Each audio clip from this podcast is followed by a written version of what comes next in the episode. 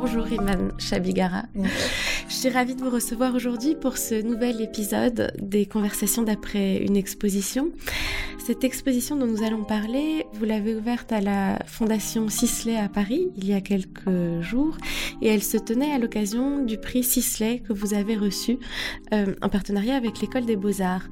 Tout récemment, vous avez aussi reçu le prix Rose Topin d'Ora Bianca. C'est là que j'ai découvert votre travail et je peux vous dire que nous avons décidé de vous récompenser à l'unanimité d'une manière euh, totalement euh, radicale. Voilà.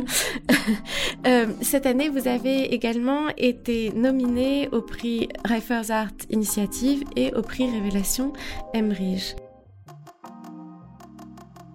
Dans cette exposition à la Fondation Sisley, vous montrez quatre grands tableaux quelques petits formats également et quatre grands tableaux qui, dans une sorte de contraste avec euh, cette euh, forte exposition que vous connaissez en ce moment, montrent une très grande intimité, montrent des personnages dans des chambres, dans une sorte de, repli sur soi, d'une certaine manière, une sorte de, de, chambre à soi. Le titre de la plupart de ces tableaux, c'est Ikikomori. De quoi s'agit-il? Alors les Ikikomori sont des jeunes japonais qui restent enfermés chez eux pendant des mois ou des années. Euh, en général, ils, décident juste de se, de se retirer de la société euh, pour diverses raisons. C'est pas forcément des maladies mentales, mais parfois ça peut être aussi des dépressions, des anxiétés sociales, ce genre de choses. J'ai découvert ce phénomène euh, en lisant un article par hasard, parce que je m'intéresse au Japon depuis des années, donc je lis pas mal sur la société japonaise, et donc j'ai découvert ça par hasard, et au fil des années, j'ai accumulé des documents, des reportages, des documentaires et euh, sans trop savoir quoi en faire, juste par intérêt, euh, comme ça. Et puis, euh, je suis rentrée aux Beaux-Arts de Paris et j'ai décidé de d'écrire mon mémoire sur ce sujet. Et donc, je suis partie au Japon en 2018 pendant six mois et j'avais dans l'idée de faire des interviews avec des associations qui s'occupent des hikikomori. Mais disons que j'ai découvert d'autres choses quand je suis arrivée au Japon, donc c'est passé un peu à la trappe. Mais quand je suis revenue à Paris, j'avais toujours tous ces documents, tout ce, tout ce matériel en fait et je me suis dit pourquoi pas euh, développer mon diplôme autour de ce thème et donc le développer picturalement vu que j'avais vraiment euh, une bonne connaissance du sujet et, en ayant cette bonne connaissance ça me donnait aussi beaucoup de liberté pour le traiter euh, par l'image. c'est des, des, images qui est ce que vous décrivez qui traduisent une certaine souffrance.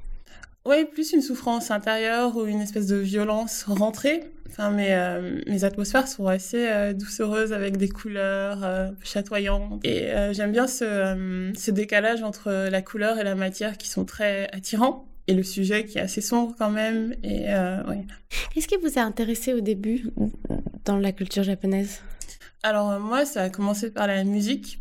en fait, j'ai eu une période de ma vie où j'étais très isolée, très très isolée et peu une période de vide je passais beaucoup de temps sur internet à écouter de la musique, à chercher de la musique, des choses assez obscures, euh, euh, du post-hardcore japonais, du punk. Ils ont une très bonne scène euh, aussi d'avant-garde. Et donc je cherchais ces albums et au fur et à mesure, je me suis intéressée à la culture autour de ces albums, aux personnes autour de ces albums. Et ouais, ça a vraiment commencé comme ça. Et l'art contemporain aussi. Enfin, il y, avait plein de branchements entre la musique, l'art contemporain, la performance aussi. Et voilà. Et quand vous dites que vous avez été chercher des choses et que vous en avez rapporté d'autres, c'est quoi ce que vous avez rapporté finalement? Euh, De mon voyage. En fait, euh, j'ai pris un cours de peinture japonaise traditionnelle et à l'intérieur de ce cours, il y avait un cours de dessin que je pouvais prendre et donc ma professeure euh, m'a conseillé de le prendre parce qu'il y avait des danseurs de buto qui allaient venir et moi je connaissais pas du tout le buto. C'était je suis juste dit bah oui allons-y. Et, euh, et donc je suis arrivée au cours et le danseur est arrivé. Et donc le buto c'est quelque chose d'assez euh, intense et violent le gars qui, se roule par terre qui fait des bruits bizarres qui bouge bizarrement. Plus dans le cadre d'une université au Japon enfin d'une école d'art au Japon qui est très euh, cadrée comme ça c'était vraiment choquant en fait. Et tous les élèves étaient autour très polis à faire leurs petits dessins. Et moi j'étais là mais qu'est-ce qui se passe? Et ça m'a vraiment fait un choc. Et donc j'ai sympathisé avec le danseur qui m'a expliqué un peu le buto. Et en même temps, je lisais des livres de Mishima pour mon plaisir personnel. Et je trouvais qu'il y avait des liens. Je, faisais des liens en fait euh, inconsciemment entre les deux, le buto et Mishima. En fait, j'ai découvert que Mishima avait des liens avec l'inventeur du buto dans les années 60, je crois. qui s'appelle Ijikata. Donc ils étaient amis en fait. Et donc forcément, les choses se recoupaient. Et c'était complètement par hasard que j'ai découvert ça et donc j'ai décidé d'écrire mon mémoire dessus. Vous êtes une voyageuse? Ah ouais, j'aime beaucoup voyager. enfin, j'avais, j'ai toujours eu super peur de prendre l'avion. Du coup, j'ai pris un peu de temps pour sortir d'Europe, mais oui, j'ai pas mal vadrouillé en Europe. Et maintenant que je suis allée au Japon, je pense que ça ouvre les portes. Après, je suis allée à New York il y a pas longtemps aussi. Et puis après, il y a le Covid qui, qui a un peu arrêté les choses. Mais est-ce que vous avez toujours euh, su que vous vouliez être artiste? Ou est-ce que c'est un cheminement que vous avez fait Oui, ça a toujours été un peu clair.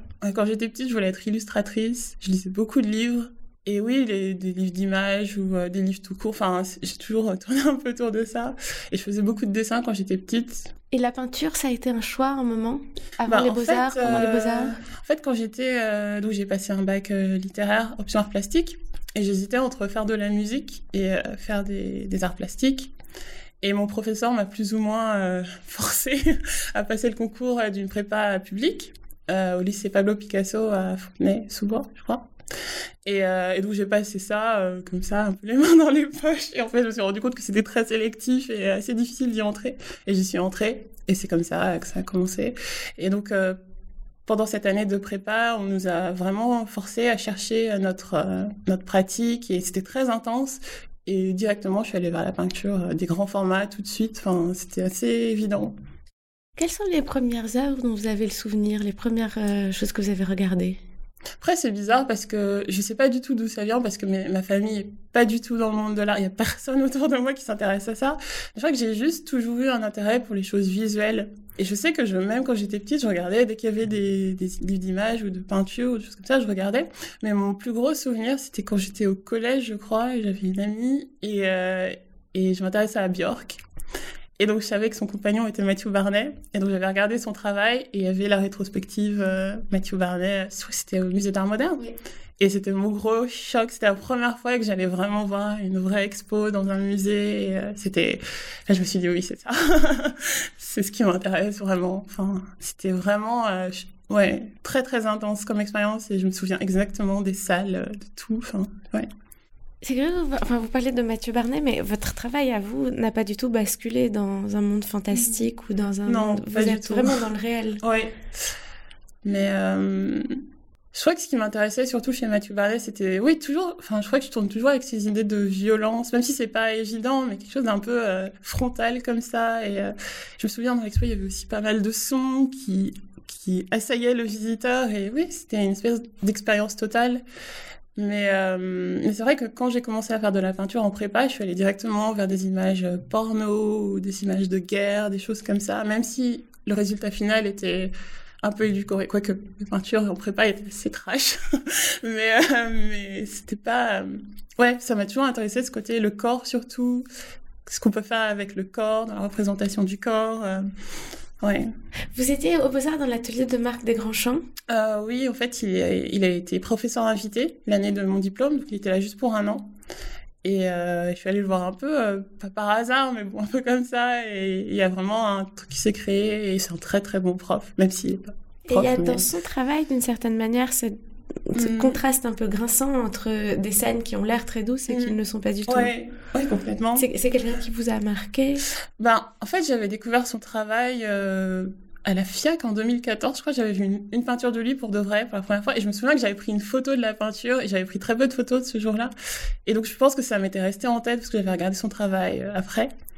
Et, euh, et oui, donc euh, je pense qu'il y a des, des, liens entre nos, nos, travaux respectifs et que c'est aussi peut-être pour ça qu'il m'a, enfin que son influence a été aussi importante sur moi.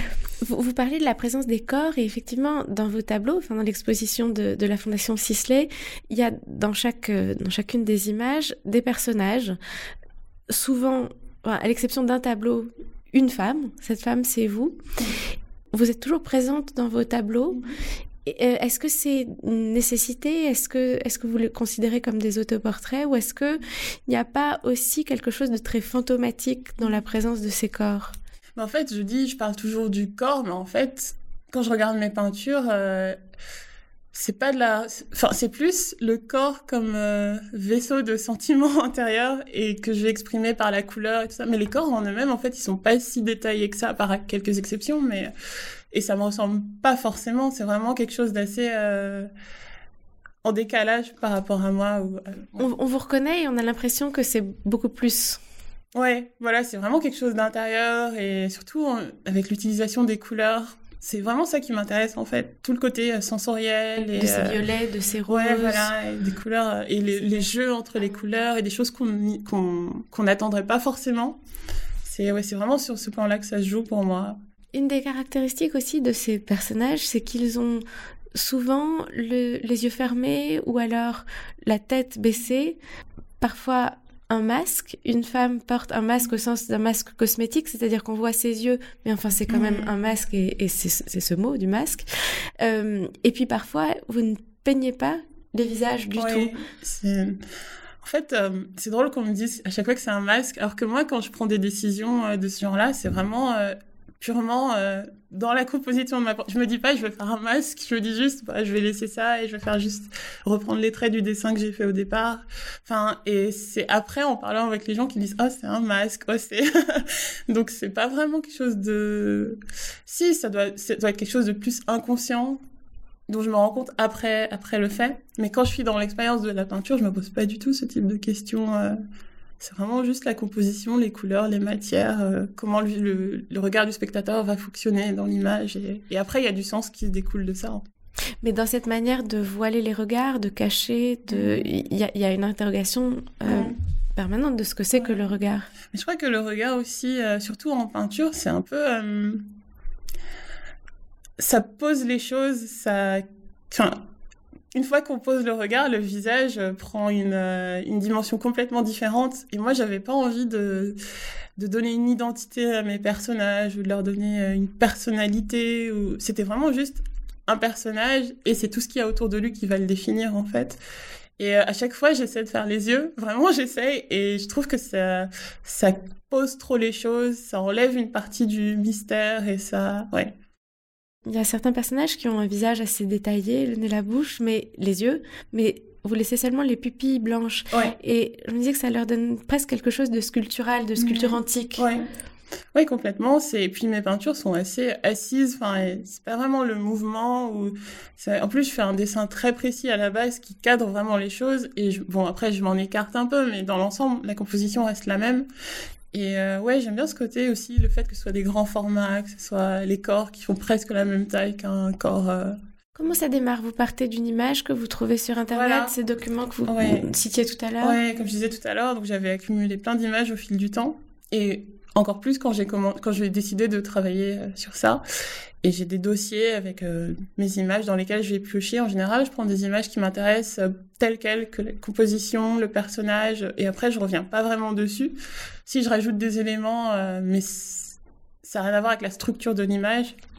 Et donc, je fais au mise au carreau et je reporte, euh, enfin, je fais mon dessin donc sur mon grand format euh, au crayon. Et, euh, et ce processus-là est très important. Il faut vraiment que mon dessin soit suffisamment détaillé. Et ouais, c'est très important parce que quand j'ai remarqué que quand je fais des dessins qui sont pas assez avancés, après je suis coincée au niveau de la peinture et bizarrement le fait d'avoir un cadre bien posé, ça me donne de la liberté une fois que je passe aux couleurs et, et aux matières. Ouais. Mais vous faites des esquisses aussi vous faites Non, en fait, c'est directement sur mon euh, format. Il n'y a aucune esquisse. En fait, je, suis quelqu'un qui se qui s'ennuie assez rapidement. Et je pense que si je passais mon temps à essayer de... Enfin, j'aurais épuisé le sujet juste... Donc en fait, il n'y a pas de carnet que vous non, vous n'avez pas de carnet. Mais euh, récemment, j'ai commencé à prendre des photos de mes dessins que j'archive et euh, je pense que c'est intéressant aussi de voir les décalages entre les dessins. Et du coup, ça me donne envie de faire des grands dessins. Ça fait des mois que j'ai envie de le faire, mais j'ai pas encore le temps. Je crois qu'à la fin de l'année, je vais me prendre un mois où je vais faire des grands dessins et essayer de là de les pousser au maximum, sans me dire qu'il y aura la peinture qui viendra après. Juste le dessin pour le dessin.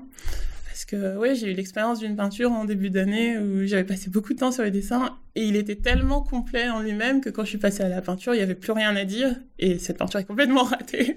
Mais euh, c'était une bonne expérience ouais, de... Les, les, couleurs que vous utilisez sont des couleurs de, de lac acrylique? Ouais, c'est de la lac acrylique. Pourquoi ce choix? Bah, en fait, je, je sais plus du tout comment j'en suis arrivée à cette peinture, mais c'était pendant ma prépa.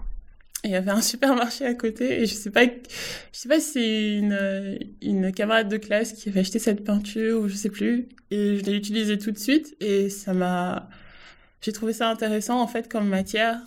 J'avais essayé avant un peu enfin j'ai oui, j'ai toujours un peu touché à tout, faire du pastel, de l'aquarelle. J'ai pas vraiment fait d'huile, mais j'ai jamais été attirée par l'huile. Et à chaque fois que j'ai essayé par la suite, ça m'a vraiment pas intéressée du tout. L'acrylique qu'on trouve en magasin de beaux-arts, je la trouve euh, pas très intéressante au niveau des textures et tout ça. Enfin, vraiment, oui, c'est mon matériau, c'est la lac acrylique. Et ça vous permet, ça vous donne une, cette espèce de planéité, cette brillance aussi des, des matières, des surfaces qui, euh, Puis qui je sont peux presque... jouer avec les différentes, euh, les différents rendus en fait. Il faut avoir euh, satiné, brillant, mat, et les niveaux de dilution, l'épaisseur de la peinture. si je la laisse sécher un peu dans le pot, il y aura de l'eau qui va s'évaporer, et du coup ça me donnera une matière beaucoup plus épaisse ça peut créer des craquelures selon ce que je mets en dessous, parce que je travaille aussi par couches, mais beaucoup de couches. Euh, je fais des essais, si ça fonctionne pas, je repasse par-dessus. Du coup, ça reste euh, sur le résultat final. Et selon ce que je mets en dessous, la peinture va sécher euh, différemment et créer des effets différents. Et ouais, c'est assez ludique en fait. Et vous travaillez aussi sur bois? Ouais, sur des planches de contreplaqué que je colle sur un châssis. Et jamais sur toile. Jamais. Parce... Enfin, j'ai en fait j'ai commencé sur papier que je marouflais sur toile. Après j'ai travaillé sur toile et dans les deux cas euh, la peinture était tellement euh, épaisse et, et quand elle sèche ça fait une espèce de couche plastique en fait et ça crée beaucoup de tension sur le support. Et moi, j'avais besoin de cette liberté de, encore une fois, de faire des, des, couches et des couches et des couches et de pouvoir revenir sans me, sans avoir peur que mon support euh, ne supporte pas. Mais on a l'impression que ce, ce, support rigide euh, mm. contribue aussi à l'immobilité de la peinture. Oui, parce que le bois, ça pose les choses, ça amène une présence physique. Ouais. Et euh, c'est ça qui m'intéresse aussi, tout ce côté, euh, ouais, un peu euh, massif ou, euh, ouais.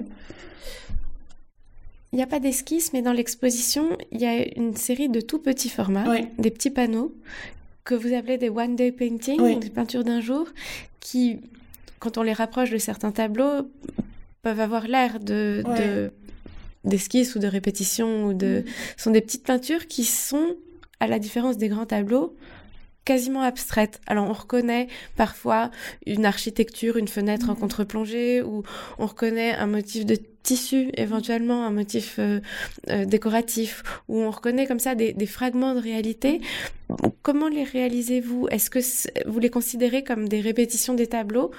En même temps, ce sont des œuvres à part entière. Comment ça se passe? Ben, Certaines sont des répétitions de tableaux. Par exemple, une partie de tableau euh, sur laquelle j'ai envie de revenir, donc je la retravaille. Et en plus, avec ce truc complètement abstrait où je me dis plus, ah, c'est une chemise, je me concentre juste sur les couleurs et, euh, et comment, euh, oui, comment refaire ce que j'ai fait. D'autres sont euh, par d'images, euh, enfin, dans, dans ma banque d'images, je fais des gros zooms sur des parties d'images. Donc, en plus, c'est pixelisé, donc ça amène encore une couche de, de couleurs possibles, de nuances possibles. Et euh, ouais, c'est un peu un jeu entre les deux, entre des choses que je reprends, des choses que j'invente. Au début, pour moi, ça, c'était vraiment juste un à côté euh, sans grand intérêt pour moi. Et en fait, euh, non, en fait, ça, ça a une... Elles vivent pour elles-mêmes, en fait. C'est... Ouais, et surtout quand j'en parle avec d'autres personnes, c'est là que je me rends compte que oui, ça fait partie de ma pratique. C'est pas juste un truc que je fais comme ça en une journée quelles sont vos habitudes de travail? Vous travaillez ces petites peintures, vous les réalisez très vite Alors celle-ci, oui. En fait, le concept à la base, c'était d'en faire une, euh, pas une par jour, mais d'essayer de le faire en une journée. Et puis après, bon, ça déborde un peu. Parfois, ça fait une journée et demie. Parfois, j'arrive à les faire plus rapidement. Je peux en faire deux dans un jour. Enfin, oui. Et vous les faites au milieu d'un grand tableau ou vous les faites avant? Euh, Celle-ci, j'avais commencé euh, quand j'étais en résidence au début de l'année au atelier du Plessis 2. Euh, près de Saint-Malo. Et, euh, et j'avais fait ça. Fait, au début, j'avais tellement peur de faire ça parce que je suis tellement habituée à travailler sur des grands formats. J'ai réussi à en faire que quatre là-bas. Et c'était très dur pour moi, vraiment, euh, d'être plus légère, euh, que ma main soit plus légère, que je me dise c'est fini et je continue pas un jour et c'est fini. C'était très très dur et euh, j'ai continué la série cet été pour l'expo, parce qu'il y avait une alcôve au niveau moins 1 euh, du bâtiment. Et je me suis dit que ce serait bien, en fait, d'investir cet endroit et de faire une espèce de cabinet de curiosité Et donc je me suis dit, ouais, pourquoi pas reprendre ce sujet. Et cet été, ça a été beaucoup plus facile. Enfin, c'était vraiment, euh, je pouvais le faire à la chaîne sur plusieurs jours. Dans, dans, dans, vos tableaux, il y a une maîtrise, de, il y a une sorte de vertige de l'espace qui est euh, particulièrement euh, saisissant, c'est-à-dire que on, la, la, perspective des, des, intérieurs que vous représentez est construite, et puis il y a des zones dans lesquelles, dans lesquelles l'espace semble basculer. Mmh. Souvent, euh, ces zones sont des sortes de zones de désordre, euh, des zones de souvent remplies par des livres que par des livres épars. Alors il y a des ordinateurs, il y a des, enfin, des objets du, du, quotidien, mais il y a des sortes de passages du tableau qui sont comme des basculements vers un autre monde et qui passent par ces basculements de, de la perspective. Mmh. Comme je dis, quand je fais mon dessin euh, préparatif, je fais une mise au carreau, mais je respecte pas complètement non plus. Euh, je me donne des libertés et peut-être que c'est ça qui se qui se ressent à la fin en fait. Et aussi avec ma peinture qui est assez, euh, enfin, parfois je fais des ombres mais seulement quand ça m'arrange au niveau de la composition. Mais j'ai pas peur du tout de, de, faire des choses complètement plates. Et du coup, il y a un décalage entre des endroits où il y aura des ombres, des endroits où on sentira la, euh, par exemple, les plis d'un tissu et d'autres endroits où ça va être tout plat. Et je pense que c'est ce jeu-là qui crée euh, cette espèce de désordre ou de décalage par rapport à une perspective traditionnelle.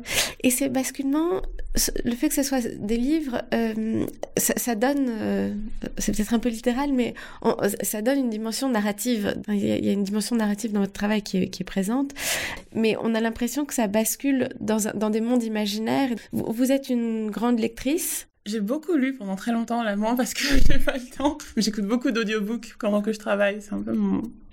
Oui, et... Euh j'aime bien ce rapport à la narration, mais encore une fois, ça va passer par la peinture. Donc c'est pas une narration euh, décidée à l'avance, c'est vraiment la peinture qui va m'amener à prendre des décisions qui vont créer cette narration. Et aussi le fait qu'il euh, y a la vue d'ensemble, mais quand on regarde mes peintures, on peut rentrer dans des petits détails et rentrer encore dans une enfin c'est comme si on... c'était sans fin en fait. Et plus on regarde plus il y aura un détail plus il y aura une texture plus ça va faire une correspondance avec un autre endroit de la peinture. Et c'est vraiment ça qui m'intéresse. La vue d'ensemble et après le rentrer dans les choses. Et un peu comme quand vous peignez des personnages où on a l'impression que vous peignez des personnages mais en fait vous peignez tout autre ouais, chose encore et vous peignez des livres et vous nous donnez un indice de ce que peut être un livre. Mm. mais en fait on revient à la question des formes, ou on ouais. arrive à la question des formes qui est la question fondamentale. Mmh. Oui, euh, je pense que vous, vous, parlez surtout de cette peinture où je suis euh, recouverte de magazines. Et euh, justement, c'était à la base sur l'image, c'était des, des, mangas érotiques. Et c'était très euh, littéral. Et donc, j'ai essayé de détourner un peu les formes euh, du manga. Enfin, au final, on ne sait pas du tout c'est quelle est la référence au départ, mais il y a toujours ces couleurs un peu euh, rose, enfin euh, très attrayant, très sensuel, des comme ça. Ciel, oui, voilà, ouais, des, des bleus ouais. ciel, des verts clairs, des ouais. verts amandes. Et finalement, on ne voit plus que des couleurs. C'est ça, oui. Et des Mais, formes. Et en même temps, ces formes peuvent créer une narration.